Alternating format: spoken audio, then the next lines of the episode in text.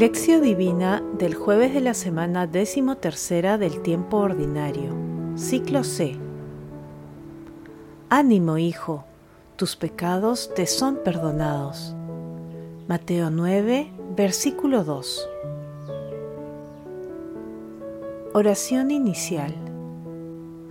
Santo Espíritu de Dios, amor del Padre y del Hijo, ilumínanos con tus dones para que podamos comprender los tesoros de la sabiduría que Jesús nos quiere revelar en este día. Otórganos la gracia para meditar los misterios de la palabra y revélanos sus más íntimos secretos.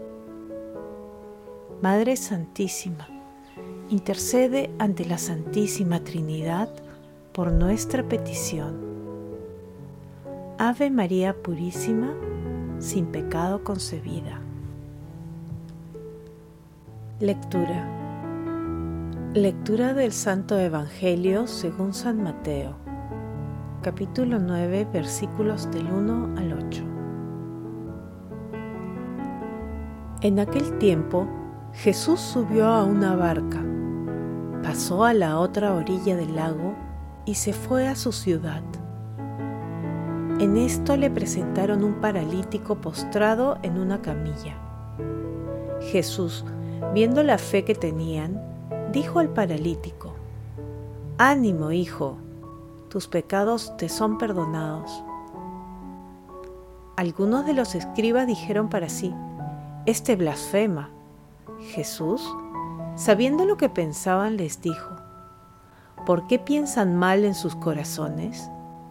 ¿Qué es más fácil decir, tus pecados te son perdonados? ¿O decir, levántate y camina?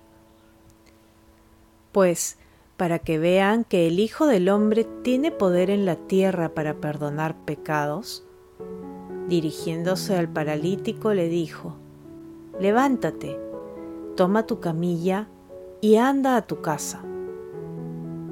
Y él se levantó y se fue a su casa. Al ver esto la gente quedó atemorizada y glorificaba a Dios por haber dado tal poder a los hombres. Palabra de Dios. Te alabamos, Señor.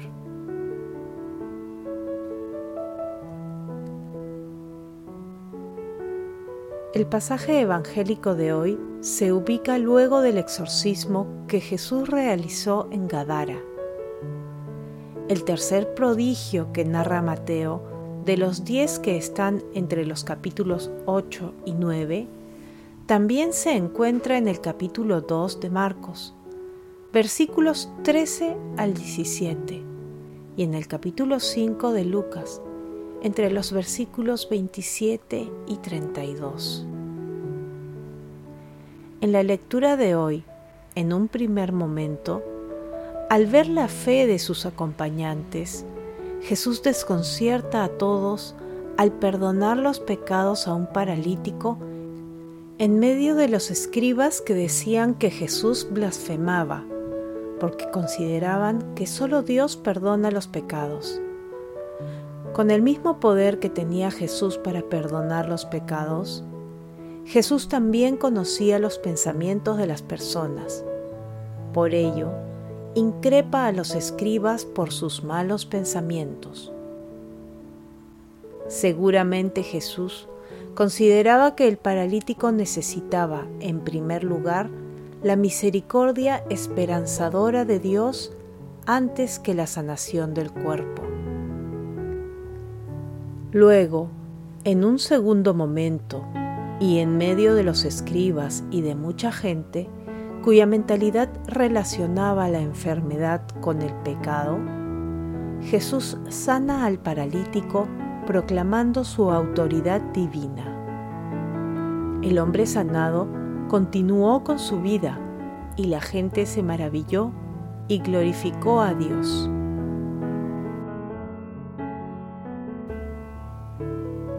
Meditación Queridos hermanos, ¿Cuál es el mensaje que Jesús nos transmite el día de hoy a través de su palabra? En la sanación del paralítico Jesús manifiesta su autoridad y poder divino para perdonar y sanar una persona que ya no podía valerse por sí misma. Nuevamente, la fe que nuestro Señor Jesucristo observa en quienes acompañaban al paralítico conmueve su corazón misericordioso. El estado del paralítico puede desplazarse a las situaciones que enfrentamos muchas veces en nuestras vidas, cuando la enfermedad y o el pecado nos genera una parálisis espiritual que disminuye nuestras fuerzas y el valor para presentarnos ante Jesús para ser liberados. Sin embargo, aun cuando nos encontremos en una situación caótica, nunca estaremos solos. El Señor siempre está y estará con nosotros. Acerquémonos con toda confianza a su misericordia y ayudemos a las personas que necesitan salud corporal y espiritual a acercarse también al Señor. Hermanos, meditando la lectura de hoy, respondamos, ¿buscamos ser liberados por nuestro Dios? ¿Apoyamos a nuestros hermanos que están alejados de Dios a acercarse a la misericordia esperanzadora de nuestro Señor Jesucristo? ¿Rezamos con fe por nuestros hermanos? Que las respuestas a estas preguntas nos ayuden a purificar nuestro corazón y a servir mejor a Dios desde nuestro hogar, trabajo, estudios, comunidad, ministerio o como ciudadanos globales. Jesús nos ama.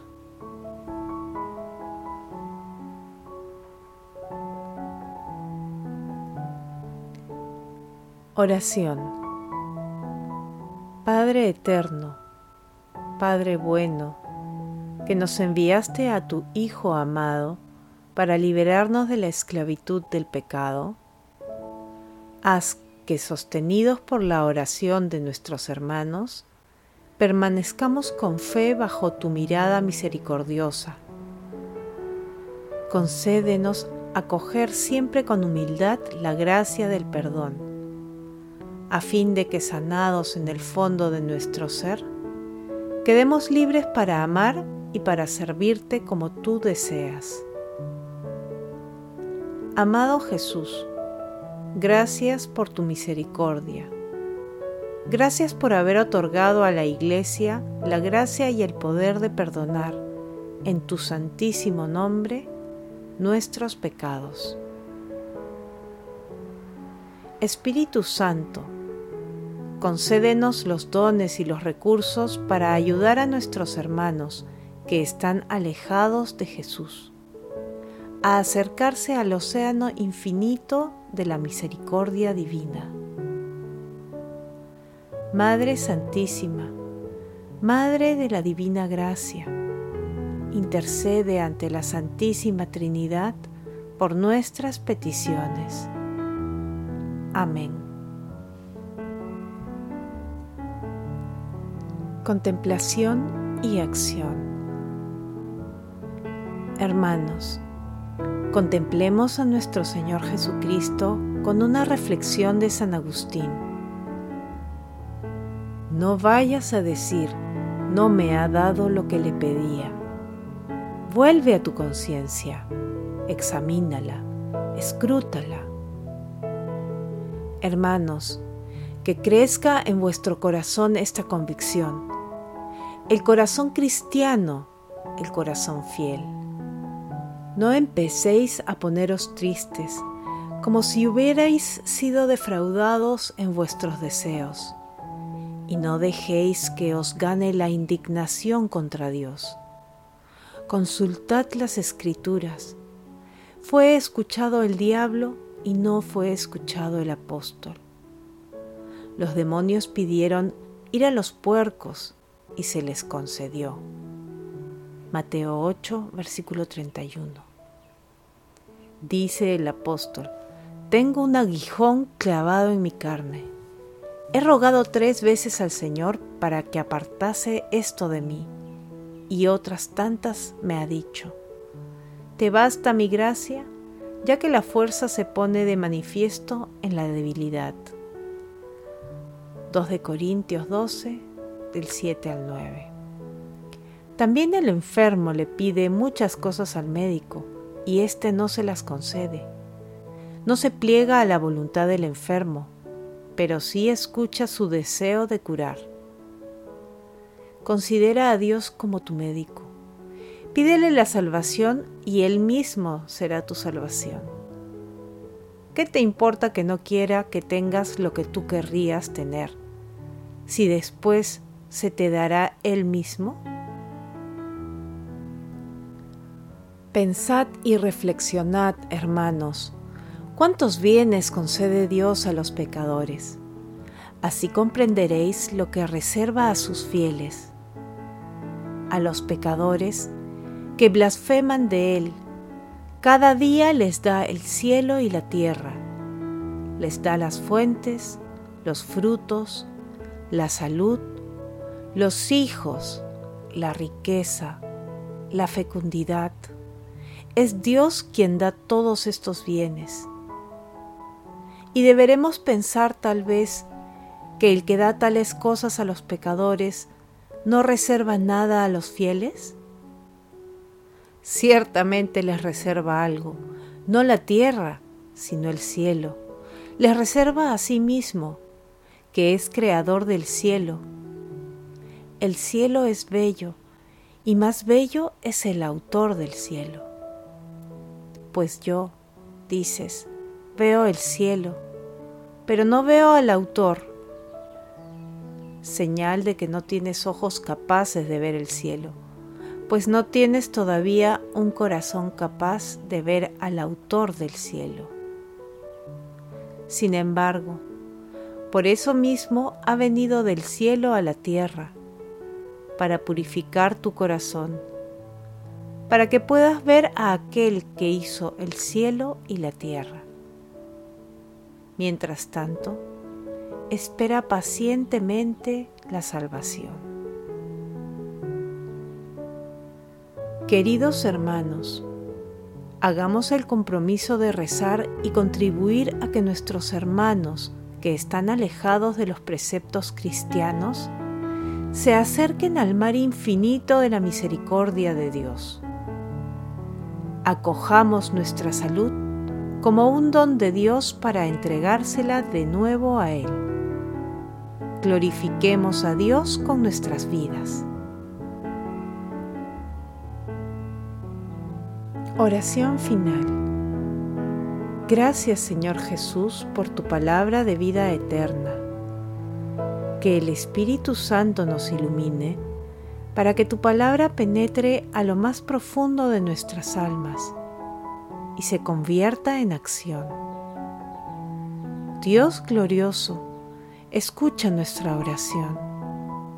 Bendito seas por los siglos de los siglos.